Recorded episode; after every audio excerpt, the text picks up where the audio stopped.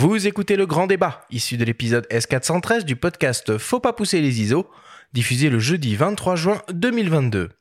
Cet épisode vous est présenté par Sigma, fabricant indépendant d'objectifs et d'appareils photo 100% fabriqués au Japon. Nous sommes de retour dans Faut pas pousser les ISO avec le photographe Thierry Legault pour découvrir avec lui l'astrophotographie. Thierry, peut-être pour commencer, est-ce que tu peux nous expliquer ce qui te fascine tant dans le ciel et pourquoi tu aimes le photographier? Alors la photographie du ciel, euh, elle peut venir de deux manières. Soit euh, par euh, les astronomes, astronomes amateurs, qui ont envie d'immortaliser ce qu'ils voient au-dessus de leur tête. Et puis, c'est moins fréquent, mais ça existe aussi, j'en connais, des photographes qui se sont dit un jour, mais je suis équipé, je suis bien équipé en photographie, je fais du paysage, j'ai envie de photographier le ciel au-dessus de moi. Un jour, j'ai vu une belle éclipse ou des étoiles filantes ou une aurore boréale. J'ai envie de, j'ai envie de les photographier. donc, on, peut y arriver par ces, par ces deux chemins-là. Euh, et puis, ben, euh, le ciel, j'ai envie de dire, euh, en premier lieu, il, est à tout le monde. Il est gratuit. Il est au-dessus de notre tête.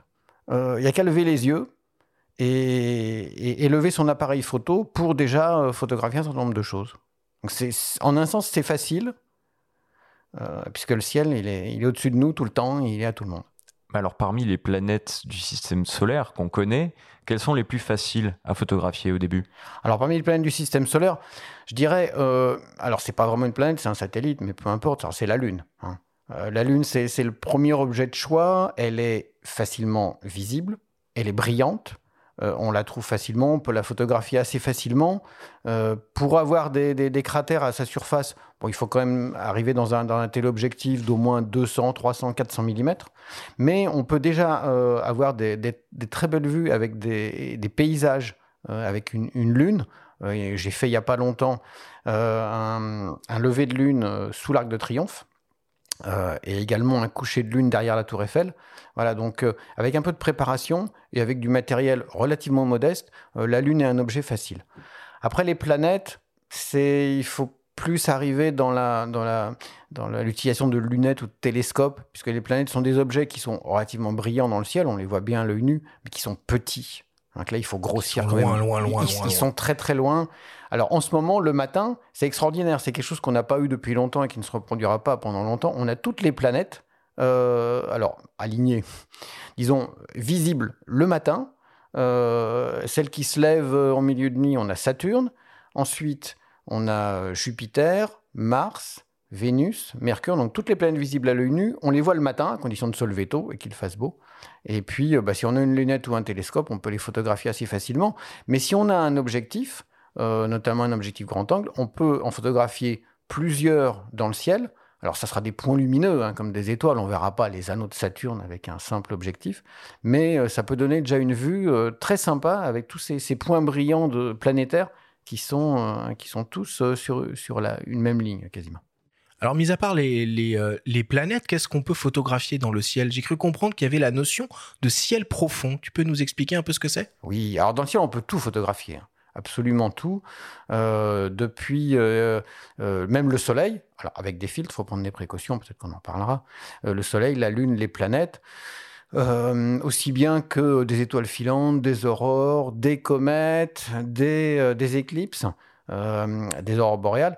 Et puis, euh, effectivement, euh, il y a un domaine de l'astrophotographie qu'on appelle le ciel profond, dans le sens où ce sont des objets qui sont très faibles, donc qu'on voit en général pas à l'œil nu, qu'on arrive à voir dans une lunette ou un télescope, mais sous la forme d'objets alors gris, gris est très très très pâle, très faible. Ouais, puis il faut être guidé en général. C'est bien que quelqu'un nous indique euh, ce qu'on va voir ou ce qu'on essaie de voir. C'est ah pas toujours évident. Ça hein. c'est un, des, un des problèmes. C'est euh, qu'est-ce qu'il y a dans, qu'est-ce qu'il y a au-dessus de moi et qu'est-ce que je peux photographier et, à quel endroit?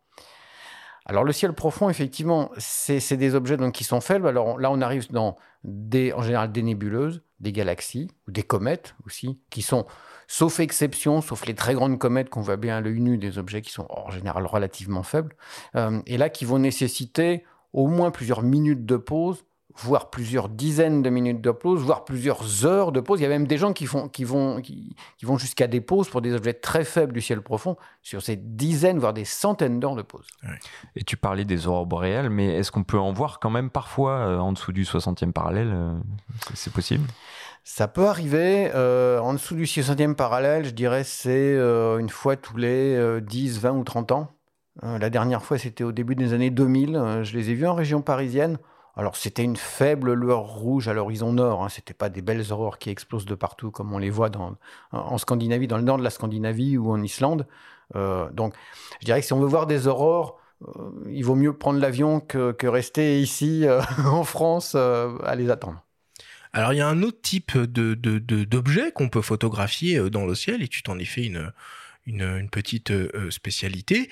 Tu t'amuses à tirer le portrait euh, de l'ISS très régulièrement, enfin, ou des différentes stations euh, qu'il peut y avoir en orbite autour de la Terre, et tu, tu, tu, fais un véritable travail de composition, puisque tu arrives à photographier le moment précis où la station spatiale internationale va passer devant le Soleil, donc on la voit en contre-jour, enfin, c'est complètement dingue. Ah oui, alors ça, ça c'est vraiment quelque chose qui, qui, qui m'amuse beaucoup.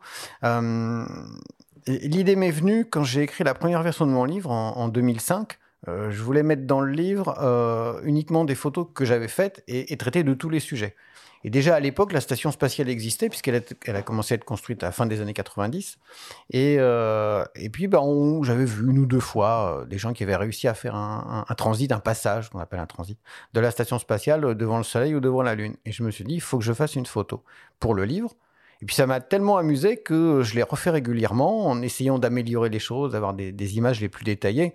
Aujourd'hui, j'ai pu faire les images les plus détaillées de la station euh, depuis le sol, aussi bien euh, en, passage devant le soleil ou la lune qu'en passage la nuit il y a des outils, non, pour le, suivre euh, le parcours de l'ISS oui. Quand Thomas Pesquet était dedans, bon, on le faisait au travers des médias, mais il existe des applis, non? Alors, il existe des applis, ne serait-ce que pour la voir passer dans le ciel. Alors, pour la voir passer dans le ciel, on n'a pas besoin de télescope, on n'a pas besoin d'appareil photo, il suffit d'avoir ses yeux, même pas besoin de jumelles, c'est pas nécessaire. L'ISS, c'est quelque chose qui est très, très brillant.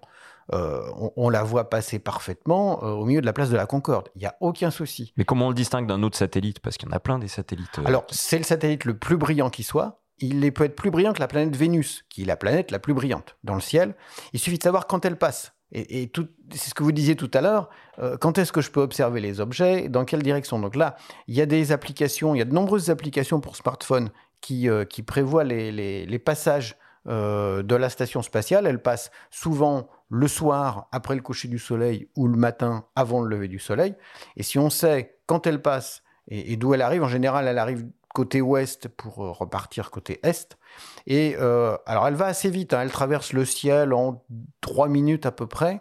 C'est-à-dire que elle va à peu près à la vitesse d'un avion à haute altitude. Enfin, à la vitesse apparente.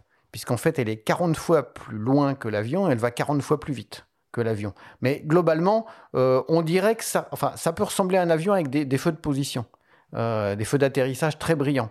Sauf que euh, ce n'est pas comme un avion, c'est-à-dire qu'elle ne clignote pas. C'est un, c'est un, une lumière fixe. Et encore une fois, moi je l'ai montré à d'innombrables amis et collègues des soirs ou les soirs où elle passait. J'aurais dit, bah, vous savez ce que c'est que ce, point très brillant qui passe au-dessus de nos têtes? On me disait, bon, un avion, satellite en général, non. Et, là, je disais, bah non, c'est la station spatiale. Il y a 5, 6, 7, 8 personnes à l'intérieur qui sont en train de passer au-dessus de vos têtes. Et là, effectivement, vous passez pour un magicien. Alors qu'il suffit d'avoir une petite appli pour smartphone et tout le monde peut le faire. Du coup, Thierry, c'est vraiment important de bien connaître et comprendre la manière dont fonctionne le ciel pour réussir à le photographier, où on peut, euh, sans aucune connaissance, euh, partir un peu euh, à l'inconnu et quand même réussir à faire des choses. Alors, je dirais que on, peut y aller à l'instinct. Par exemple, on est en vacances dans un endroit où il n'y a pas de pollution lumineuse, voilà, dans, une région désertique ou une région voilà montagneuse ou en, pleine campagne. Il y a des endroits très sympas dans le Massif central, au milieu du Périgord ou alors dans les Alpes ou, même alors en allant plus loin dans des, dans des déserts comme euh, voilà, en Australie, en Afrique du Sud ou, en Amérique du Sud. plus loin. C'est un petit peu plus loin. Mais quand on est en vacances dans, un endroit comme ça où il n'y a pas de pollution lumineuse, on voit bien la Voie lactée. On peut poser l'appareil photo sur un trépied. faire quelques réglages dont on pourra parler, et puis, et puis faire une pause de 10, 20, 30 secondes avec un objectif grand angle, on a une photo de la Voie lactée qui peut être tout à fait sympa. Donc on peut y aller à l'instinct. Après, si on vise des objets plus précis, il faudrait mieux avoir quelques connaissances sur ce qui se passe dans le ciel et à quel moment on peut voir quoi. Alors il y a une espèce de marronnier hein, qui revient euh, tous les étés euh, dans, les, euh, dans les médias, c'est cette fameuse nuit des étoiles. qui est le rendez-vous, d'après ce que j'ai compris, pour tous les amateurs d'étoiles filantes. C'est, quoi cette nuit des étoiles? Alors, ce qu'il faut savoir, c'est que de temps en temps, la Terre traverse d'anciennes trajectoires de comètes. Et ces comètes, dans leur, euh, dans leur passage autour du Soleil, ont laissé des poussières, des, petits débris, des petits cailloux, mais microscopiques en général. Et quand la Terre traverse euh, ces, anciens, ces anciens sillages de comètes, eh bien, ça fait plus d'étoiles filantes euh, qui tombent sur la Terre. Et dans l'année, il y a plusieurs essaims d'étoiles filantes, dont un, alors qui est le plus connu, parce qu'à la fois c'est au mois d'août, il fait chaud, il fait beau, on peut regarder le ciel plus facilement, qui sont appelle les Perséides, qui sont autour du 12-13 août. Mais il y en a d'autres. Hein, euh, il y en a une autre qui est assez, assez euh, connue aussi au mois de novembre, les Léonides. Mais c'est le mois de novembre, donc il fait plus froid, elles sont plus compliquées à observer. On a moins envie d'être dehors. Donc à cette occasion-là, eh bien, il y a une, euh, une fête qui a été créée au moment donc, de, de ces fameuses Perséides, 12-13 août. Euh, voilà, avec de l'animation et des clubs d'astronomie qui font de l'animation, qui font des observations publiques. Même il y a eu une émission de, télévision pendant un certain nombre d'années qui, a parlé de ça. On va dire c'était le, même si c'est pas le seul essaim d'étoiles filantes dans l'année, euh, c'est l'occasion de plus parler. emblématique, quoi. Voilà, c'est l'occasion de parler d'astronomie au mois d'août. On est, beaucoup de gens sont en vacances, il fait beau, on, a le temps d'y penser. Okay. puis pour le grand public, ça fonctionne. Hein. Moi, tu parlais du Périgord, c'est là où je suis né. Euh, les étés, je mettais sur le matelas en famille, on regardait ça. Par contre, est-ce que d'un point de vue photographique, ça a un intérêt? Oui, alors on peut les photographier. Il faut, il faut de, la, de la patience, euh, il faut un peu de persévérance, il faut un équipement correct aussi, ou avoir un peu de chance, parce que les étoiles filantes, euh, elles font un peu ce qu'elles veulent. Hein. Elles apparaissent euh, dans un endroit du ciel euh, qu'on ne peut pas prévoir. Euh, une étoile filante arrive euh, quand elle veut et, dans la direction où elle veut. Évidemment, rarement dans la direction où on est dirigé l'appareil. Ça serait trop beau. Euh, donc pour ça, bah, en fait, il faut... Il y a des outils. Hein. Je, pense au Rico Theta, tu sais, qui, a, deux fichailles de, de, part et d'autre qui permet de faire du 360. Voilà, tout à fait. Bah, J'en ai un petit Rico Theta. D'ailleurs, je me suis déjà amusé avec, notamment avec des aurores boréales en, en, Norvège. alors effectivement, après, ce qu'il faut savoir aussi, c'est qu'une étoile filante assez, assez rapide et faible qu'on verra bien à l'œil nu, la photo n'aura pas le temps de l'enregistrer, même en numérique. Donc il faudra quand même euh, une étoile filante relativement brillante et, longue, on va dire euh, voilà plus rapide qu'un dixième de seconde euh, pour, pour l'enregistrer. Donc je dirais que avec de la persévérance et en faisant des pauses en continu, on peut faire voilà on peut mettre l'appareil en, intervallomètre, hein, puis lancer des pauses de 30 secondes, une minute, deux minutes en continu en dirigeant l'appareil un peu au hasard vers le ciel. Bah, on a une chance d'en avoir une. Mais bon, il, faut, il faudra quand même de la persévérance ou de la chance. Bon, on va rentrer un peu dans le, dans le vif du sujet maintenant et on va s'intéresser aux différentes techniques que l'on peut envisager et mettre en place pour réaliser euh, des photos de la Voie lactée. J'imagine Thierry que au point de départ, notre pire ennemi, c'est ce qu'on appelle la pollution lumineuse. Absolument. On, on, a deux ennemis en astronomie. En fait, on a trois ennemis en astronomie. Euh, le premier, c'est les nuages, puisqu'on n'a pas encore inventé l'appareil photo, le télescope à voir à travers les nuages, sauf les radiotélescopes, mais ça c'est quelque chose de différent. Télescope visible euh, ne, ne, voit pas à travers les nuages, premier ennemi. Le deuxième ennemi, effectivement, c'est la pollution lumineuse. Alors aujourd'hui, on éclaire un peu tout à tort et à travers, de plus en plus, même s'il y a des lois euh, qui limitent l'éclairage nocturne normalement, mais qui sont assez peu, assez peu respectés pour l'instant. Euh, alors, la pollution lumineuse, elle n'est pas gênante quand on veut photographier la Lune. Hein, ou, des planètes, on peut le faire en plein Paris. Et je connais même des gens qui font les, meilleures photos euh, françaises de planètes sont faites par quelqu'un qui est sur un balcon en plein Paris. Donc c'est, il n'y a, pas de souci. Et, d'ailleurs, le fait qu'il soit sur un balcon très en hauteur, euh, la, franchit un peu des, turbulences du sol, du, de la chaleur mmh. des, euh, des, bâtiments. Euh, alors, par contre, pour ce que vous disiez tout à l'heure, c'est-à-dire le ciel profond, euh, les nébuleuses, les galaxies, les comètes. Là, effectivement, en plein Paris, c'est possible. Hein, moyennant un certain nombre de précautions, mais c'est quand même compliqué, et, et, notamment pour la Voie lactée, La Voie lactée en pleine ville, ça va être quand même très compliqué. Mais ça veut dire que le photographe est un animal nocturne, non L'astrophotographe. Tu, tu sévis à quelles heures à peu près? C'est quoi, c'est quoi les bonnes heures? Ah bah c'est très variable. Effectivement, la plupart des astrophotographes, alors sauf ceux qui, qui photographient le soleil, eux ils vivent le jour. Euh, ceux qui veulent photographier le soleil et les étoiles, ben ils dorment plus. Euh, voilà. Alors si ils dorment, ils dorment quand il y a des nuages. Donc euh, quelque part, à par moment, on est content de ne pas habiter des fois en, Californie ou en Australie parce que de temps en temps, on a des nuages pour se reposer. je dirais, il y a, on va dire, il n'y a pas d'heure pour les braves. c'est, ça dépend aussi de ce qu'on veut photographier. Par exemple, si on veut photographier la Voie lactée, au printemps euh, on la verra bien, on verra bien la, meilleure partie de la Voie lactée, on la verra bien plutôt en fin de nuit. Et puis l'été, au mois d'août, on la verra plutôt en début de nuit. Donc ça dépend aussi des périodes et des moments. Euh, les, planètes, comme je vous disais, on les voit bien en deuxième partie de nuit. Euh, à la fin de l'été, on les verra en on les certaines en première partie de nuit. Donc c'est des choses qui, mmh. évoluent. La lune, des mmh. fois, on la voit le soir, des fois, on la voit le matin. Quand on veut photographier une éclipse, bah, l'éclipse peut se produire à n'importe quel moment euh, de la nuit. Et, donc, je dirais qu'il faut, il faut vraiment être adaptable. Euh, encore une fois, c'est le ciel qui commande, en plus de la météo, et, et, et c'est pas nous. Est-ce qu'on a intérêt à se mettre en altitude pour faire cet exercice-là? Ou pas du tout? Ça change rien. Pour la Voie lactée, euh, en général, les sites d'altitude sont peu pollués. il y a des exceptions, mais euh, quand on va voilà, en, altitude, euh, dans les, Alpes, les Pyrénées notamment, ou dans d'autres chaînes de montagnes, effectivement, en général, on a peu de pollution lumineuse. Alors, sauf si on va, je sais pas, en altitude juste au-dessus de Grenoble, là, on aura la pollution lumineuse de Grenoble, par exemple. Mais en, général, oui. Et puis, on a une atmosphère qui est plus pure, souvent. Donc oui, l'altitude est, un facteur intéressant. Cela dit, euh, on, peut aussi faire de très belles photos des, étoiles et de la Voie lactée. Voilà, comme vous le disiez, dans, le Périgord ou dans d'autres endroits où il y a peu de pollution lumineuse quand on sort des villes et des villages. Bon. Alors ensuite, on va rentrer un peu dans le, matériel. Alors ce qu'il y a bien avec l'astrophotographie, c'est que c'est une photographie dans laquelle on prend son temps et où finalement euh, beaucoup de caractéristiques techniques des boîtiers euh, que l'on se fait euh, une spécialité de développer dans cette émission n'ont absolument aucun intérêt pour, ce, pour cet exercice-là. Qu'est-ce qu'on attend d'un boîtier en astro? On attend que ce soit un boîtier qui, qui, fonctionne correctement. voilà. La, plupart des boîtiers aujourd'hui Hein, avec des, capteurs récents, sont tous capables de faire des choses vraiment, vraiment très, très belles en astrophotographie.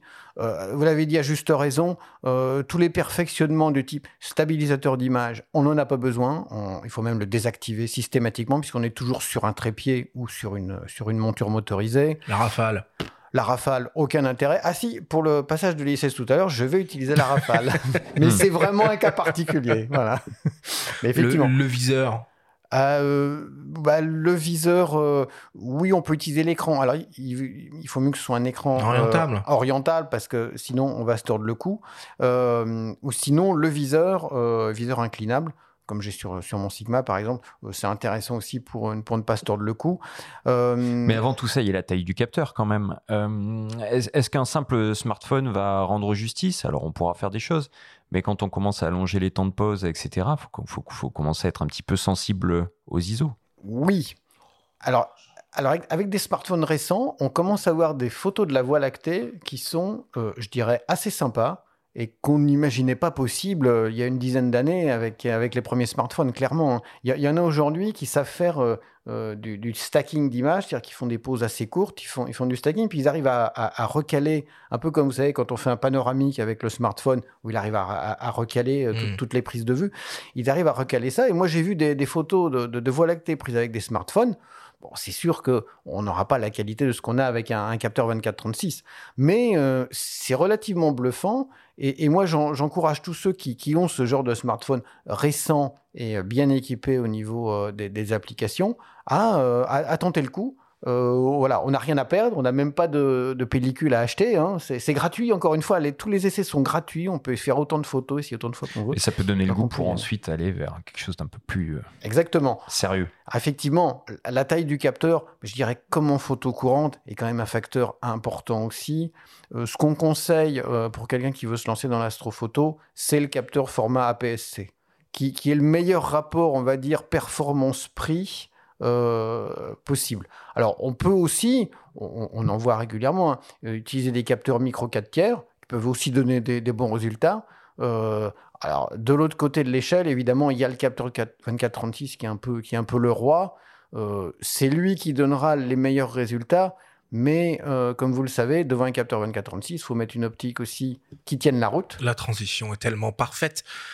On a parlé des boîtiers, du coup maintenant en optique, de quoi on, de quoi on cause? Déjà, est-ce qu'on travaille avec quel type de focale? Des grands angles, des super téléobjectifs? Qu'est-ce qu'on attend euh, de, son, de son objectif? Parce que là encore, il y a des technologies où on n'en a absolument rien à faire.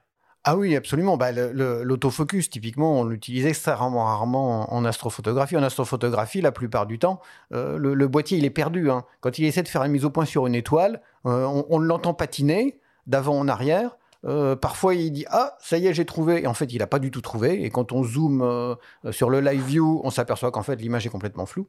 Euh, donc, on fait la mise au point en, mode manuel, ce qui n'est pas très difficile. Donc, les autofocus, les stabilisations d'image, tout ça, on n'en a pas besoin. C'est-à-dire qu'on se cale sur l'infini et. alors, on y va Pas forcément. Alors, l'infini n'est pas forcément l'infini. Voilà, réciproquement. Donc, alors là, se, mettre l'objectif sur la la position infinie sur, sur l'échelle de réglage, vous avez toutes les chances d'avoir une photo qui va être relativement floue. Euh, non, ce qu'on fait, c'est simple. Hein. Euh, on, vise une étoile brillante ou une planète aussi brillante, peu importe, ou, la Lune si elle est là, puisque tous les objets astronomiques sont, à l'infini. Hein, ouais, passer 20 mètres, euh, on y va. Ah oui, oui, tout, tout. Y a, pas même, la station spatiale à 400 km, elle est à l'infini, donc il n'y a, a, pas de souci là-dessus. et là, ce qu'on fait, c'est qu'on se met en live view. Euh, on, zoome au maximum. En général, sur les appareils, on a des zooms 8 fois, 10 fois. Et puis là, ben, on, voit bien les étoiles. Hein. Les étoiles, c'est des objets qui sont toujours ponctuels, en fait. Une étoile, même dans le plus grand télescope du monde, une étoile, c'est un point lumineux. Aucun télescope n'arrive à grossir une étoile. Donc, tant que l'étoile, c'est pas un tout petit point lumineux dans l'image, c'est qu'on n'est pas au point. donc, il suffit de tourner la bague de mise au point, mettre l'appareil en, mode focus manuel. Et, l'objectif, souvent sur les objectifs, on a une petite, euh, petite molette pour se mettre en, autofocus manuel. Bah là, on met, on met, tout en manuel.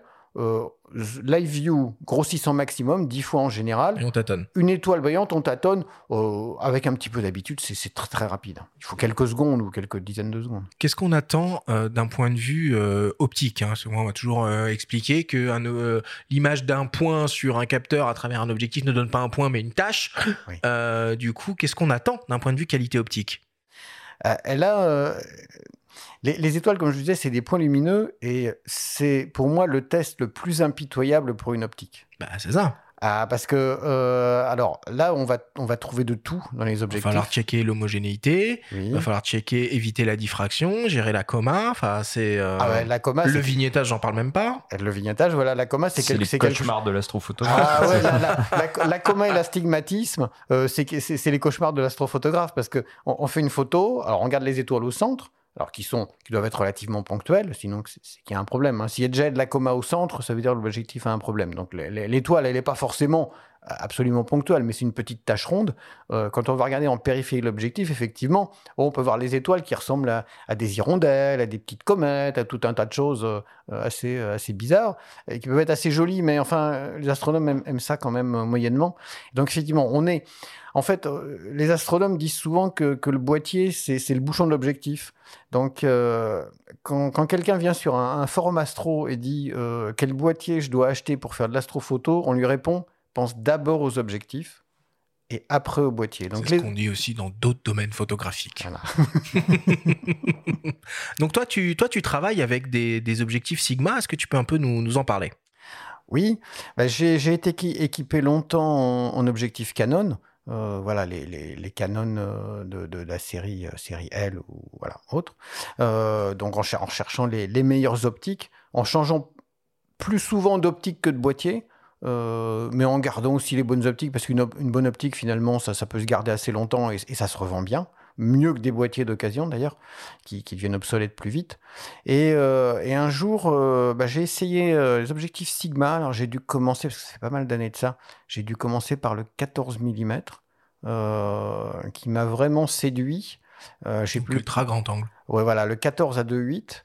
Euh, que j'ai comparé au 14 2.8 Canon que j'avais à l'époque et qui est parti dans les petites annonces assez vite, euh, puisque le 14, 14 Sigma était, meilleur sur, tous les plans. Et puis petit à petit, euh, j'ai remplacé mon 135 2 Canon aussi par le 135 1.8 Sigma quand j'ai pu comparer les deux. Alors les deux sont très bons, mais le Sigma est un cran au-dessus, c'est clair.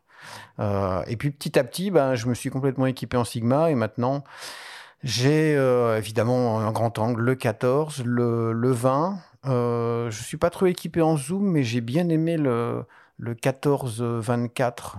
Ah, Même bah s'il est un peu, un peu plus fermé, il m'a fait euh, belle impression aussi. Mais tu es toujours en réflexe ou tu as basculé euh, vers l'hybride du coup? Ah non, bah, je suis en hybride. Euh, donc j'ai été équipé beaucoup en, en, Canon. Historiquement, les, les astrophotographes euh, surtout au début des années 2000, là, quand les réflexes se sont démocratisés, euh, il n'y avait que Canon qui offrait des bonnes performances euh, en, astrophoto. C'était les seuls quasiment à avoir du CMOS à l'époque, et le CMOS, c'était bien meilleur que le CCD en, astrophotographie. et puis petit à petit, je suis passé à Sony. qui fait de, très bons capteurs la aussi. génération Alpha 7S. Voilà, 7S. J'ai toujours un 7S pour faire de la vidéo nocturne, notamment la vidéo d'aurore boréale, puisque le 7S en vidéo, en vidéo faible lumière, donc, euh, aurore boréale, ciel profond. C'est ce qu'on fait de mieux, Voilà, il est imbattable. Euh, j'ai aussi un 7R euh, que j'ai revendu parce qu'en fait, les, les, Sony ont, un souci que les astronomes appellent le Star Eater. c'est un algorithme qu'on ne peut pas débrayer dans le firmware. Il, il attaque les fichiers RAW. il essaie d'effacer les pixels chauds. Vous savez, c'est les, petits points lumineux qui, apparaissent en longue pause. Et malheureusement, les étoiles ressemblent beaucoup à des pixels chauds, donc il a la fâcheuse euh, habitude de, pouvoir altérer un certain nombre d'étoiles. Et Sony n'a pas voulu le rendre, rendre cet algorithme débrayable dans une option. Euh, donc euh, je me suis intéressé il y a un an et demi à peu près au nouveau boîtier Sigma en me disant, tiens, ils sont peut-être intéressants. Voilà, le FP et puis le FPL. En disant, ils sont peut-être intéressants pour, pour la photo astro. Euh, très gentiment, euh, Sigma France m'en a prêté un pour, pour faire des mesures de bruit notamment, puisque le, bruit est quelque chose qui est, fondamental en astronomie. Hein. On n'a pas beaucoup de lumière, donc il faut aussi ne pas avoir beaucoup de bruit, sinon euh, l'image est noyée dans le bruit. Et, en faisant des mesures de bruit, moi je me suis aperçu qu'en fait, ces deux Sigma, les FP et FPL, étaient les réflexes, ou, enfin réflexes ou hybrides, aujourd'hui, qui avaient le bruit le plus bas du marché. Alors, donc on a parlé un peu de la, de la mise au point. Euh, tu nous as expliqué comment il fallait faire. Maintenant, les autres paramètres d'exposition, je rappelle le contexte, hein. on veut faire une photo euh, de la Voie lactée euh, de la manière la plus simple possible, c'est-à-dire en, une prise de vue. Pour, pour le temps de pause, j'ai entendu parler d'une règle, la règle des 500. C'est quoi ça? Alors oui, on, divise... On divise 500 par, par la focale qu'on utilise et ça donne à peu près le, temps de pause en secondes maximum euh, utilisable. Alors on voit tout de suite que plus on monte en focale, plus le temps de pause est court. C'est-à-dire... Si on prend un exemple hmm. d'un grand angle, par exemple un 24 mm, ça nous donnerait euh, du coup 21 secondes, voilà. Euh, enfin 20 secondes quoi, de, de, temps de pause. Parce que les étoiles bougent. Et eh oui, hein, c'est des sujets en mouvement. Ah bah la Terre tourne. C'est l'étoile qui bouge ou c'est nous qui bouge bah, c'est les deux. Depuis Einstein, on sait que, depuis Einstein, on sait que tout bouge par rapport à tout. Mais effectivement, c'est la Terre qui tourne.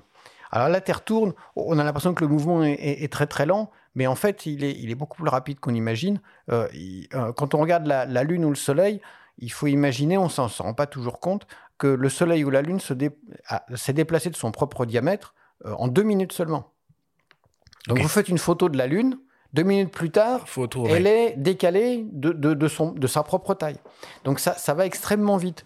Et, c'est un trek des 500, bah, si on prend un téléobjectif de 500 mm, 500 divisé par 500, ça fait une seconde. Donc là, on, on ah voit tout de suite qu'un téléobjectif de 500 sur un trépied, ça marchera pas. Non, il faut plus euh, privilégier les grands angles euh, à ce, à ce moment-là. Et on travaille du coup euh, à l'ouverture maximale de son objectif ou au contraire, on va se mettre à une ouverture moyenne pour avoir la meilleure qualité optique possible. Alors, Parce que souvent, les grands angles dédiés à l'astrophoto sont ultra lumineux. Et on se dit, bon, alors ok, plus l'angle de champ est large et plus la profondeur de champ est importante, mais enfin, pourquoi privilégier la lumière à ce point? Alors, ben parce que euh, en astrophotographie, sauf avec le Soleil où on a trop de lumière, euh, pour la quasi-totalité des autres objets, on, manque de lumière. Euh, et donc, on essaie de recueillir un maximum. Et là, c'est clair que, l'ouverture, l'ouverture maximale de l'objectif, c'est un atout. Alors, comme on le disait tout à l'heure, si l'objectif est, de bonne qualité optique, Si c'est euh, si c'est pour mettre, alors ce qu'on appelle Ouais, aussi D'où les mais- Art Sigma 1.4 euh, Voilà. qui euh, arrachent, comme on dit, euh, dès la plus grande ouverture. Quoi. Parce que si c'est pour mettre un objectif à très grande ouverture, mais qu'on appelle euh, parfois vulgairement un cul de bouteille euh, devant le boîtier, euh, Baby. voilà, ça, ça, ça n'ira pas Un très Yo. ça n'ira pas très loin. Donc, euh, euh, on- on- il y a beaucoup d'objectifs utilisables. C'est vrai que pour certains, pour améliorer un peu la qualité, surtout en bord de champ, alors qualité, on parlait de coma, de vignettage aussi. euh, voilà, on va le diaph- diaphragmer un petit peu. Euh, moi, les, les, les Sigma que j'utilise, ils sont, ils sont voilà, un 4, un 8. Euh, je les ferme quand même un tout petit peu. Ça limite le vignettage. Euh, ça améliore encore un petit peu la, la- la forme des étoiles en périphérie. Donc je travaille le plus souvent autour de F2, F2.2. Mais t'actives les corrections euh, d'ailleurs optiques dans le boîtier? Genre vignettage, tout ça, ou tu préfères avoir un fichier le plus brut euh, possible? Non, alors en, en astrophotographie, on essaie d'une manière générale de travailler en RAW, puisque ça offre beaucoup plus de latitude derrière pour retravailler l'image, et, et les corrections ne s'appliquent pas euh, sur ces boîtiers-là, enfin sur, les, sur tous les boîtiers que je connais, sauf sur certains boîtiers micro 4 tiers que je connais, mais un peu spécifiques, euh, les corrections ne s'appliquent pas aux fichiers RAW. Donc ça, c'est la, c'est la technique. Euh, Est-ce qu'on les pousse un peu les ISO ou on choisit quoi comme sensibilité? Est-ce qu'on a, le Ah. temps- on a le temps Hmm. de pause, on a l'ouverture? On fait quoi maintenant? Parce que la cellule va pas nous dire euh, quelle sensibilité il faut, il faut choisir? Alors les ISO, c'est un grand sujet de préoccupation. On est bien placé pour le savoir. On, on le, on le voit sur les forums astro, on voit, ah, ah, qu'est-ce que je vais bien prendre comme ISO? Et en fait, euh, en première approximation, c'est- un non-problème, c'est un non-paramètre. Voilà. Mais là, on est Euh. toujours dans une non-réponse. Voilà. Donc, Par exemple, la, la Ce que- photo de couve de ton bouquin, euh, ce gros plan de la Lune au télé, t'es à, à combien là Pour donner un petit ordre d'idée? ah, là, sur cette photo-là, euh, autant que je me souvienne, je dois être à, à 2 mètres de focale quand même, à 2000 mm. Donc là, on n'est plus au téléobjectif, euh, on, est, euh, on est sur la lunette astronomique ou le télescope. Donc là, là, c'est- il y, a- il y a un peu plus de détails. Non, je dirais que euh, les ISO, on va les mettre d'une manière générale, si on veut faire une voie lactée, par exemple, on va les mettre autour de allez, 800, 1600. Bon, euh, 12 000, 16 000, c'est pas la peine, ça sert à rien. On va perdre la dynamique, on va faire Même mon- sur les boîtiers ultra récents euh, euh, qui se vendent justement d'avoir une gestion du bruit ultra optimisée dans des hautes sensibilités? Non, parce qu'en fait, euh, alors, ça serait assez loin à développer, mais euh, l'intérêt de monter en ISO, euh, alors en JPEG, quand, si on travaille en JPEG, oui, il faut, il faut, pas en JPEG. il faut mettre des ISO, on, on peut être susceptible de mettre des ISO assez élevés. Mais en fait, en RAW, monter en ISO, euh, à partir d'un certain seuil qui dépend du boîtier. Alors ce seuil, euh, moi je le mesure sur les, sur les boîtiers que j'ai, euh, il peut être à 400 ISO sur certains boîtiers, il peut être à 800, 1600 ISO sur d'autres boîtiers. Mais une fois qu'on a passé ce seuil, on n'a plus aucun intérêt à monter en ISO, parce que la montée en ISO, derrière, elle amplifie le signal, la lumière, mais elle amplifie aussi le bruit. Et, et donc au final, euh, on se retrouve avec ce qu'on appelle un rapport signal-bruit qui, qui, qui est identique. Euh, Ok, compris. d- D'une autre manière, euh, par exemple, euh, le, le Sigma FP, euh, il a euh, un, seuil comme ça autour de 1000 ISO. Donc si je fais une photo, alors encore une fois en RAW, euh, à, à 1000 ISO, euh, 30 secondes à 1000 ISO ouvert à F2, et la même 30 secondes ouvert à F2, mais à 2000 ISO. Alors c'est sûr que celle à 2000 ISO me paraîtra plus lumineuse. Mais quand je vais développer celle à 1000 ISO, si je la développe avec un cran de plus, eh ben, j'aurai le même résultat en fait. Ça change rien. Pour aller un peu plus loin, on peut euh, même envisager de, tuner ou de pimper euh, son boîtier en modifiant les filtres qui se trouvent devant le, devant le capteur. Richard Galli est le seul à proposer ces modifications en France via sa société EOS for Astro. Il nous explique à quoi cela sert et en quoi ça consiste. Ça sert principalement à aller chercher la lumière dont on a besoin en astro. C'est la fameuse euh, ray H alpha qui est dans le rouge profond à 656 nanomètres et que la plupart des boîtiers voient mal. Par construction, les capteurs euh, sont assez sensibles dans le rouge, même trop sensibles dans le rouge par rapport à l'œil humain. Et d'origine, les fabricants euh, rajoutent des filtres qui sont bleutés euh, pour rétablir l'équilibre chromatique, comme la vision humaine. Sinon, d'origine, ce serait trop rouge. Et en astrophoto, on a justement besoin d'aller chercher cette lumière rouge parce que c'est l'émission principale des nébuleuses. Donc, autrement dit, avec un boîtier usine, euh, on laisse passer entre 10 et 30% de la lumière qui nous intéresse. C'est trop juste, ça fait des temps de pause qui sont trop longs. Donc il faut, euh, bah, il faut défiltrer pour pouvoir accéder à, à davantage de lumière. Alors, on peut commencer par un défiltrage dit total, c'est-à-dire qu'on enlève le système filtrant d'origine, on le remplace par rien. L'inconvénient, c'est qu'on laisse passer toute la lumière visible, donc y compris la fameuse RH alpha, mais on laisse aussi passer les infrarouges. Et les infrarouges, ils ruinent la balance des blancs et ils ruinent la qualité du fond de ciel. Donc, autrement dit, en astrophoto, il faut laisser passer davantage de lumière vers le rouge tout en coupant les infrarouges. Alors, certains boîtiers par construction permettent ça parce que le système filtrant est en deux parties et on, se, on, peut, on peut conserver la première partie et enlever la deuxième qui est bleutée. Donc ça, c'est ce qu'on on a tendance à appeler ça un défiltrage partiel. Oui, alors on peut aussi également euh, remettre un filtre, ça c'est ma grande spécialité parce qu'il faut les amener à la mesure et tout, donc euh, meule, diamant et compagnie. Là, ça permet de faire du sur-mesure, de remettre un filtre dédié à astronomie, par exemple, dedans, ce qu'on appelle un filtre luminance qui remplit parfaitement son rôle de laisser passer H alpha et de couper tout le reste. Et je le fais aussi pour ceux qui pratiquent la photo infrarouge c'est-à-dire remettre une lame claire euh, sur le sur le capteur pour le protéger des poussières, le tout en ambiance euh, en ambiance euh, salle blanche.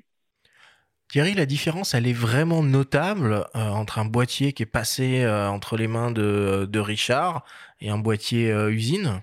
Oui, alors pas sur toutes les cibles. Si on veut faire des, des, étoiles, par exemple, ou des galaxies, la galaxie d'Andromède ou d'autres galaxies, il y en a des, des, millions de galaxies dans le ciel, c'est pas, c'est moins utile. Euh, quand on veut commencer à attaquer des, nébuleuses, euh, et des nébuleuses aussi, il y en a beaucoup dans le ciel. Euh, une des plus connues, c'est la nébuleuse d'Orion, hein, qu'on voit, qu'on voit l'hiver. D'ailleurs, on la voit même à l'œil nu, cette nébuleuse, en plein milieu de la constellation d'Orion. Ah bah là, clairement, comme le dit très bien Richard, les boîtiers d'origine usine sur cette fameuse raie hydrogène alpha, qui a, on va dire, le mauvais goût d'être dans le rouge profond un petit peu trop loin de ce que laissent passer les, filtres qui sont sur les, capteurs de nos boîtiers usines. Euh, là, effectivement, c'est 15-20% euh, en général, autour de 20% de la lumière alpha qui va passer. Euh, alors que sur un boîtier modifié par Richard, on va monter à voilà, 90-95% de transmission. Donc en gros, avec un boîtier sur les nébuleuses rouges, donc qui sont nombreuses dans le ciel, avec un boîtier non défiltré, il faudra poser 4-5 fois plus longtemps qu'avec un boîtier euh, modifié. Donc, au lieu de poser, on va dire, une heure, euh, globalement, il euh, faudra poser 4-5 heures. Et, même on n'y arrivera pas parce que la pollution lumineuse va gêner. Donc, même en posant 4-5 heures, en fait, on n'arrivera pas à un aussi mauvais résultat qu'en une heure avec un, boîtier modifié. Mais ça veut dire que toi, sur ton Sigma FP, par exemple, tu as équipé un filtre oui, tout à fait. Une fois que j'ai euh, compris que, ces boîtiers-là avaient un gros potentiel pour l'astro, euh, je l'ai envoyé à Richard, euh, qui, a donc remplacé le filtre donc le filtre anti-infrarouge, filtre bleuté, par un filtre, comme le disait Richard, qui en fait euh, bloque les infrarouges, puisque moi je veux garder une balance des blancs euh, correcte, euh, mais qui laisse passer un petit peu plus de rouge pour aller jusqu'à la RH alpha. Il va un petit peu plus dans le rouge, dans le rouge profond. Et, là, la différence, elle est, évidente. Hein. J'ai fait une photo de la nébuleuse de la tête de cheval, qui est aussi dans la constellation d'Orion, qui est très connue comme nébuleuse. Euh, voilà, qui, était tout à fait convaincante une fois le boîtier euh, modifié. Mais est-ce que ça veut dire que tu fais plus que ce type de photo avec ce type de boîtier une fois ah qu'il est modifié? Après, tu peux. Pas du tout. Hmm. Je peux faire de la photo courante avec. Euh, alors, effectivement, comme il y a un peu plus de rouge maintenant, la balance des blancs, c'est une balance des blancs personnalisée. Euh, que Richard a fait d'ailleurs sur une, sur une charte de gris. Euh, et le boîtier est réglé en, balance personnalisée, qu'on peut refaire à tout moment d'ailleurs, il n'y a, pas de problème. Mais, mais je fais. Euh, alors maintenant, j'ai le FPL aussi, qui lui est non modifié. Donc j'utilise plus souvent pour de la photo, voilà, paysage. Plus de pixels lui, hein Il, a, 61 millions, je crois. Ah, il a 61 millions de pixels, oui. Je reviens de Namibie et j'ai fait, de, fait de, un peu d'animalier avec le FPL et le 135. Euh, et euh, bon, 135 pour l'animalier, c'est relativement court, mais euh, justement, en pouvant, on, peut pas mal fenêtrer ou cropper dans l'image avec 61 millions de pixels. Mais on, peut trouver aussi des, boîtiers un peu astro dans le, commerce. Il y a Canon qui a lancé une version astronomique de son hybride 2436 Léocer. Et je me rappelle, à l'époque du réflexe que euh, Canon et Nikon proposaient des versions. En fait, c'est- ce que fait Richard, quoi. En gros, ça. Ça, revient à peu près à ça, oui. La transmission est un, petit peu plus basse dans la RH alpha, mais, mais dans le principe, on est à ça effectivement. Canon avait commencé par le 20DA. Hmm. Alors, ça, c'était dans les années 2000. Après, ils sont passés au 60DA un peu plus tard, dans les années 2010. je crois. 90D l'avait fait aussi, je crois. Euh, le 80D, 4 peut-être, je sais plus. Pas sûr. Alors, je connais le. 60D, je me souviens. 60D, après. 60D, Ouais, oui. C'était peut-être le dernier, celui-là. Et, et maintenant, le RA, effectivement. Alors, c'est une série limitée. Euh, je suis pas sûr qu'elle soit pas épuisée, d'ailleurs, cette, cette série du, du, du RA. Euh, ça sera vérifié. Euh, Nikon avait proposé aussi il y a quelques années le D810A, Mhm. Ah oui, Voilà. exact. C'est vrai. qui était, qui était de la même veine, et je me demande s'il est lui aussi, il n'est pas épuisé, parce que c'est des, c'est des- c'est des toutes petites séries, euh, donc qui sont, qui sont sorties en quantité limitée. euh, et euh, qui, qui ne durent pas qui ne durent pas longtemps mais dans le principe effectivement euh, c'est c'est à peu près la même chose ce sont des boîtiers qui sont euh, qui sont relativement chers par rapport aux boîtiers de base hein. Euh, le RA par rapport au R, il a quand même une différence assez significative. Mais ça s'explique par le fait que ce sont des très petites séries. Oui. Et dès qu'on attaque des très petites séries Oui, chez un fabricant, montent. hein. Hmm. Ok. Donc là, on a vu quand même que euh, quand on est en configuration euh, basique, euh, boîtier optique, trépied, rotule, on est quand même un petit peu limité dans ce qu'on peut faire à cause de la rotation de la Terre et on a un problème de, de temps de pause. Alors l'une des solutions pour pallier à ce problème-là, c'est de faire plusieurs prises de vue et d'utiliser des, des- des logiciels pour assembler euh, euh, les images, mais une autre solution consisterait finalement à compenser euh, la le mouvement de la rotation de la Terre au moment où on fait à sa prise de vue et du coup de pouvoir utiliser des temps de pause quasiment infinis. C'est ça. C'est la promesse d'une rotule équatoriale. C'est bien ça Thierry? Oui, c'est ça, tout à fait. Alors, avant la rotule équatoriale, on peut quand même effectivement parler de, de- de logiciels qui savent euh, compenser en partie la rotation de la Terre. Ok, vas-y. Euh, alors, ce qu'il faut faire, c'est une série de pauses euh, continues. Donc là, utiliser un intervallomètre. Braquette quoi. Ouais. Voilà. Euh, en intervallomètre, on fait une série de pauses de, de, de même, avec les mêmes paramètres, hein, même réglage ISO, même temps de pause, même ouverture de l'objectif. Par exemple, comme on disait tout à l'heure, une pause de 20 secondes ou 30 secondes avec Mhm. un objectif grand angle, ben on en fait 3, 5, 10 à la suite. Sur chacune de ces images, les étoiles n'ont pas eu trop le temps de bouger. Un peu quand même. Voilà, bah, si, on, si on zoome à 100% sur l'image, oui, elles auront bougé un petit peu. Mais est-ce qu'on est qu'on a besoin de zoomer à 100% sur une image? En, en général, non. hein. Une, une belle photo de la Voie lactée, on la regarde globalement. On va pas regarder euh, chaque petite étoile euh, en particulier. Donc ça, c'est pas c'est pas un gros souci. Si les étoiles ont bougé un petit peu, c'est c'est pas un Mhm. gros problème. Et puis on peut utiliser. Alors, la plupart des gens utilisent un logiciel qui est gratuit, euh, qui s'appelle Sequator. Alors, il est en anglais, mais bon, voilà, c'est pas très très compliqué à utiliser. Euh, donc Sequator, S-E-Q-A-T-O-R, Mhm. et qui, euh, alors, euh, quand on a pris que des étoiles toutes seules, euh, bah, il sait automatiquement recaler les images les unes par rapport aux autres euh, pour re- remettre les étoiles à l'endroit où elles étaient au départ. Et même s'il y a un décalage, du coup. Même s'il y a un décalage, les- oui, oui, Ah il, oui. il redécale les images et il sait aussi les, les, les redéformer parce que vous avez les Ouais. objectifs, notamment les grands angles, ils peuvent avoir euh, voilà, de la déformation, euh, de la distorsion. Donc, il suffit pas de, de, de faire bouger une image par rapport à l'autre, il faut aussi faire un peu de, un peu de morphing, quelque part, pour, pour les recaler. Et ce logiciel-là, il sait le faire. Et du coup, ça donne des images beaucoup plus lumineuses. Ah bah beaucoup, lumi- beaucoup plus lumineuse, beaucoup plus profonde. Euh, il a même une fonction. euh, vous savez, les photos de la Voie lactée, souvent on essaie de les prendre avec un paysage. Ouais. Au-dessus d'un, au-dessus d'un beau paysage. Voilà. Que ce soit une montagne, euh, des arbres, ou, Mmh, euh, mmh. voilà, un, un- un joli paysage. Euh, dans ce cas-là, évidemment, le paysage, lui, il n'a pas bougé. Mhm. Donc au logiciel, on est capable avec la souris de lui dire voilà la limite entre le ciel et le paysage. Tu recales les étoiles, tu ne recales pas le paysage, tu ne fais pas bouger le paysage puisque lui, il n'a pas bougé. Et, et donc c'est un, c'est un logiciel que, que moi j'ai commencé à utiliser il y, a, il y a- il y a un certain temps déjà et qui, qui donne tout à fait satisfaction. Et, et- et là, clairement, euh, un boîtier, un trépied, euh, une télécommande genre intervallomètre pour Ouais. ne pas avoir à toucher le trépied pendant qu'on lance les pauses parce qu'il faut surtout pas appuyer sur le déclencheur pour lancer oui. une pause. hein. Ou Même mettre un retardateur quoi. ou, ou utiliser le retardateur. Mais le retardateur, si on veut faire de la série de pauses, euh, Ouais, idée. ça fonctionnera pas. Donc il faut un intervallomètre, soit un intervallomètre à fil, ça coûte pas cher. Hein, Ou avec le smartphone, mais aujourd'hui, les applis, des séquences, ouais. exactement. ou une ouais. appli, ou même, euh, bah, d'ailleurs les Sigma en sont équipés, mais plein de boîtiers en sont équipés aujourd'hui, euh, l'intervallomètre intégré Mm. au boîtier. Euh, on dit tu lances une série de, de 10 pauses de 20 secondes, et puis on va prendre un café, et puis on revient quand Ok. c'est fini. Donc ça, c'est une solution où on triche un petit peu avec un logiciel. Si on est Ouais. un puriste et qu'on veut réaliser la vraie photo avec un temps de pause infini, on est obligé de passer par la rotule équatoriale. Absolument. Il faut suivre les étoiles dans leur mouvement. Euh, ce qui veut dire que là, on va s'attaquer à de la photo euh, qui où il n'y a plus de paysage. Ouais. Puisque le paysage, lui, Bien sûr. on- il va bouger dans, dans, euh, dans, dans la, dans la photo. Donc la rotule équatoriale, c'est comme une rotule classique d'un appareil photo, sauf qu'il y a un petit système de, de, de, de- de- de moteur qui tourne euh, à la même vitesse et dans un sens opposé à celui de la rotation de la Terre pour que euh, dans le, le champ de l'appareil photo, les étoiles restent immobiles. C'est- à peu près ça? C'est exactement ça. Et c'est Euh, quoi la différence avec une rotule euh, azimutale? Alors, euh, déjà, la rotule équatoriale, effectivement, elle va faire un tour en 24 heures. Bon, 23h56 minutes, on va dire. Mais 24 heures, euh, en compensant la rotation de la Terre, qui elle-même fait un tour en environ 24 heures. Hmm.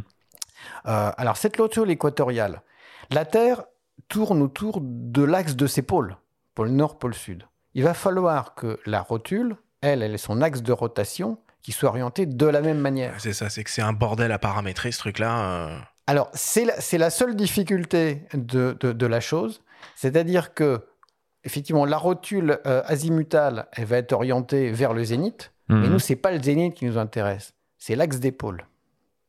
Alors, le zénith, il va nous intéresser si on est installé au pôle nord, mais on- il y a peu d'astrophotographes au pôle nord ou au pôle sud, parce que là, l'axe des pôles, il est, euh, il est au zénith. Euh, en France, par exemple, ou à Paris, on est autour de 49 degrés de latitude nord, ben, l'axe des pôles, il est incliné de 49 degrés par rapport à l'horizon. Et le pôle nord est dirigé vers la fameuse étoile qu'on appelle l'étoile polaire. Voilà. L'étoile polaire, c'est une étoile qui est presque dans le, dans le prolongement du- de l'axe de la Terre nord-sud. Et ça, c'est une étoile qu'on utilise beaucoup dans l'hémisphère nord. On est très gâté. Dans l'hémisphère sud, il n'y a pas d'étoile équivalente. Le pôle sud, Mhm. il est dans un endroit où il n'y a pas beaucoup d'étoiles. Nous, on a de la chance. Il y a une étoile qui se trouve là par hasard, pratiquement dans l'alignement. Et donc, l'idée, en fait, ça va être d'aligner l'axe de cette rotule Sur vers étoile. l'étoile polaire, vers le pôle nord. C'est- C'est précis tout ça, là ça, ça me paraît, euh, ça me paraît un peu dingue quand même. Alors, il y a beaucoup de, de petites rotules équatoriales qui sont équipées de ce qu'on appelle un viseur polaire. C'est-à-dire une toute, toute petite lunette, euh, voilà, qui fait, on va dire, 10 cm de long, euh, qu'on insère dans le. ou qui est, à- qui est à demeure, ou qu'on insère dans la petite rotule, et qui va permettre de viser cette étoile polaire. Alors, il faudra y mettre un petit peu. Déjà, il faut savoir trouver l'étoile polaire, parce que c'est une étoile un peu quelconque dans le ciel. hein. Si on ne sait pas que c'est celle-là. on peut pas euh, brancher, le, brancher la rotule à un ordinateur et dire euh, pouf Hunter, euh, je veux, je veux autocalibration? Alors ça, on peut le faire, mais on n'est plus sur des rotules équatoriales assez légères et, et- et peu coûteuses. On est sur ce qu'on appelle plus des montures équatoriales, euh, plus informatisées. Euh, là, donc, plus lourdes, plus coûteuses. Euh, mais c'est quelque chose qui est, euh, qui, qui est faisable aussi de, de plus en plus aujourd'hui. Mais tu mets combien de temps à t'installer sur le terrain avec tout ça? Parce que ça, ça- ça paraît très beau sur le papier, mais euh, ça a l'air quand même une sacrée inertie, tout ça. Ah bah, la, la- la- la toute première fois qu'on s'y met, oui, ça, ça demande un peu de temps. Mais on peut faire un essai, voilà, un, un soir d'été, quand bon, il fait pas, quand il y a des passages de nuages, quand il y a rien de très joli à photographier, ou en ville. hein. Euh, L'alignement sur le sur l'étoile polaire, euh, de- depuis son jardin ou depuis un balcon orienté nord, si on a un balcon orienté nord, euh, on, on- on peut le tester. Donc, je dirais. Tu fais pas un petit boulot de cartographie en amont avec un logiciel où tu, tu sais précisément ce que tu vas photographier à l'avance? Alors, si, alors il y a des. c'est c'est là où la- je dirais la connaissance du ciel euh, est, quand même intéressante et un minimum de connaissance en astronomie euh, est quand même intéressante. Je dire, je sais pas, je vais faire le parallèle avec la photo sous-marine.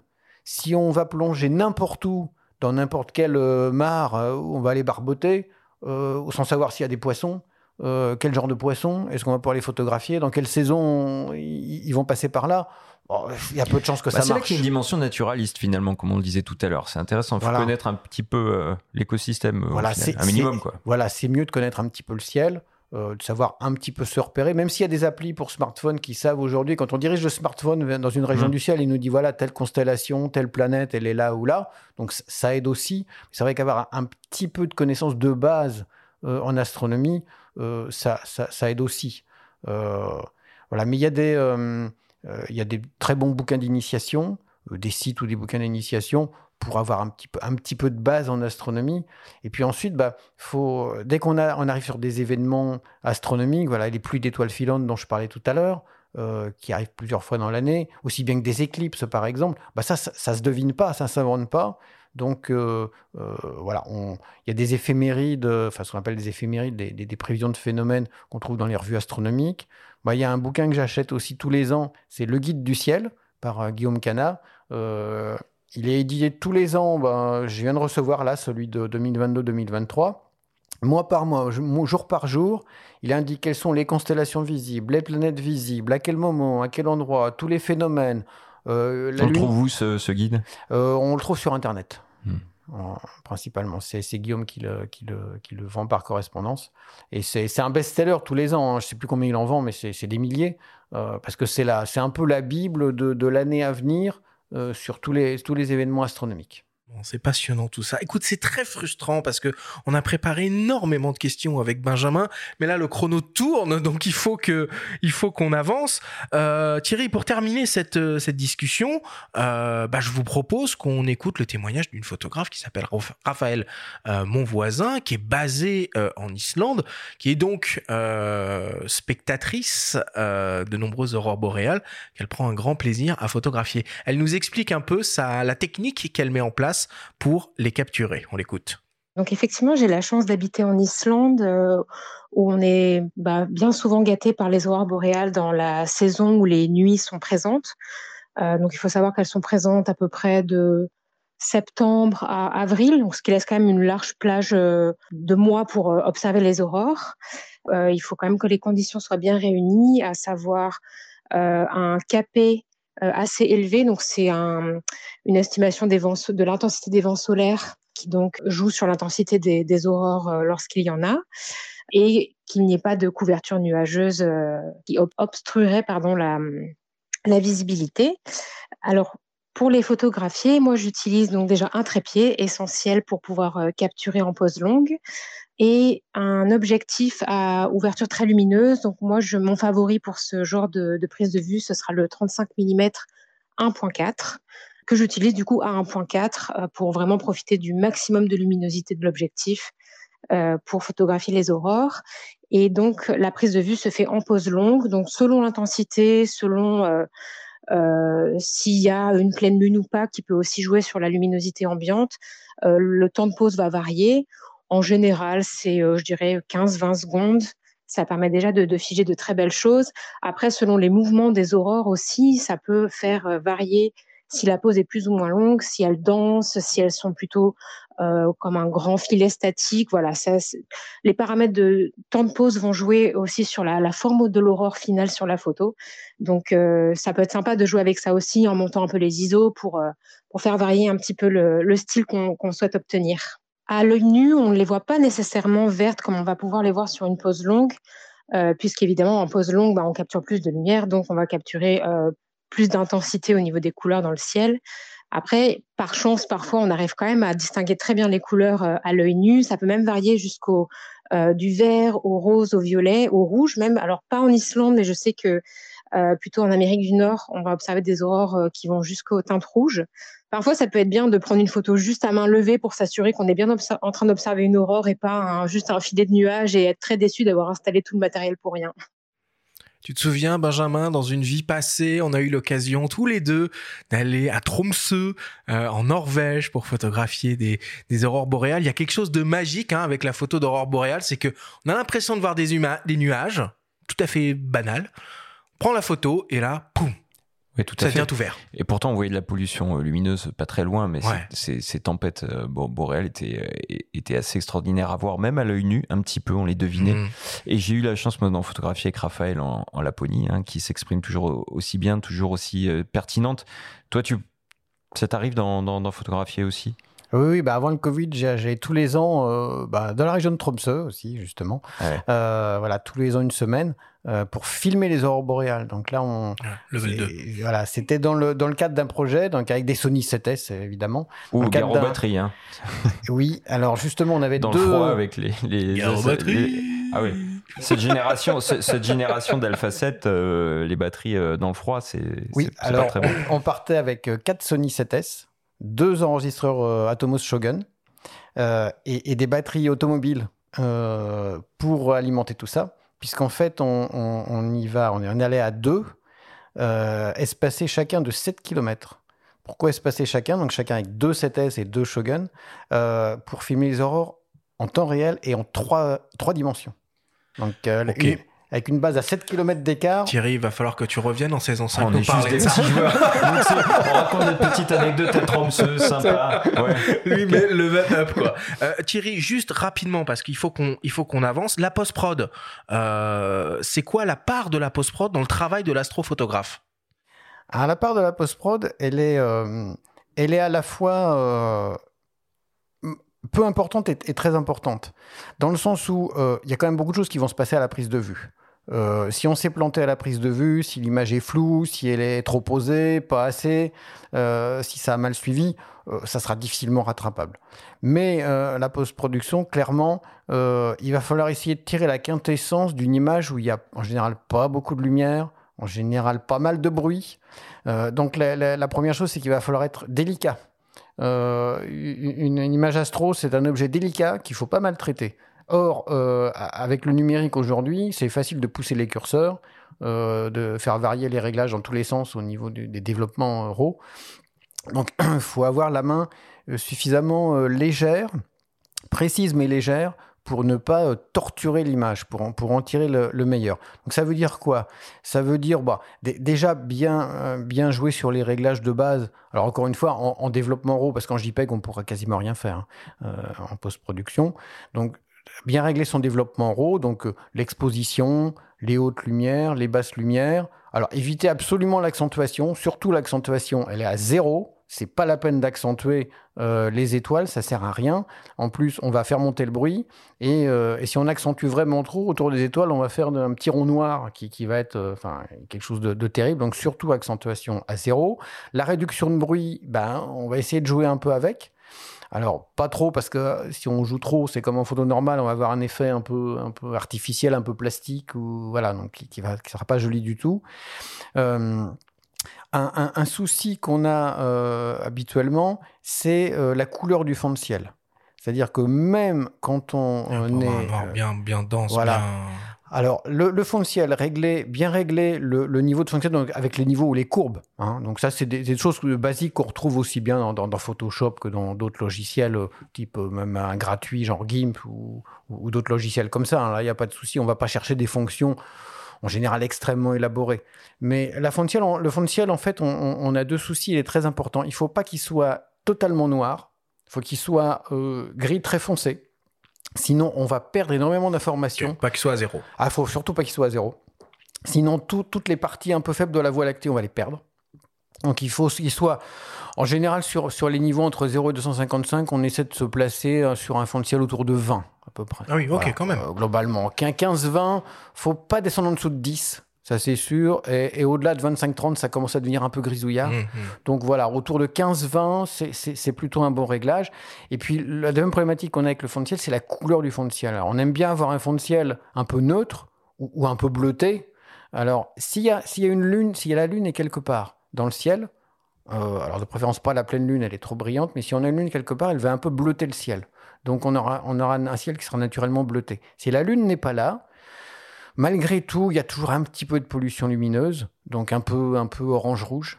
Et la Euh, tentation alors d'intervenir là-dessus, de corriger euh, le voile atmosphérique, il y a des logiciels comme DxO, comme Lightroom qui le proposent désormais, des jauges DAs euh, très très puissantes, très efficaces en plein jour. Peut-être à déconseiller, non? Alors ça, je ne connais pas tu ces fonctions, donc je ne peux pas donner d'avis.